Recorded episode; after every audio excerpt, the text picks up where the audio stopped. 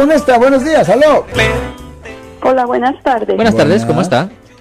Bien, gracias. Abogado, una pregunta. Mi esposo le dieron un ticket de velocidad en el mes de enero. Sí, señora. Ah, ya estamos en abril, aún no le llega nada.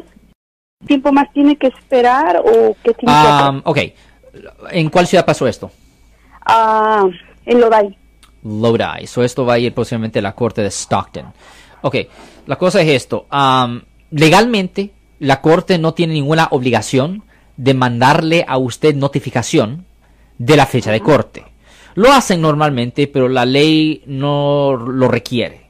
Eso es la responsabilidad del mismo acusado de estar revisando. Tienen que estar llamando a la corte periódicamente para ver el estatus del caso. Es súper importante que esté llamando para verificar el estatus del caso. Ahora, si ellos no presentan cargos dentro de un año de la fecha del incidente, el estatus de limitaciones expira y ya no pueden presentar los cargos.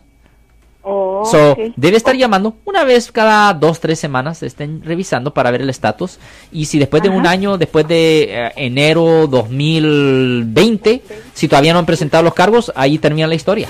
Yo soy el abogado Alexander Cross. Nosotros somos abogados de defensa criminal. Right. Le ayudamos a las personas que han sido arrestadas y acusadas por haber cometido delitos. Si alguien en su familia o si un amigo suyo ha sido arrestado o acusado, llámanos para hacer una cita gratis. Llámenos para hacer una cita.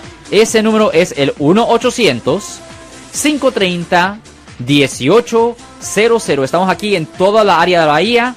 1-800-530-1800. Y como siempre, por casos criminales, casos penales, damos la primera cita gratis en nuestra oficina. Siempre estamos aquí todos los martes y viernes a las 12 y 35 respondiendo a sus preguntas con respecto a los casos penales. Y también nos pueden hacer preguntas en nuestra página de Facebook Live.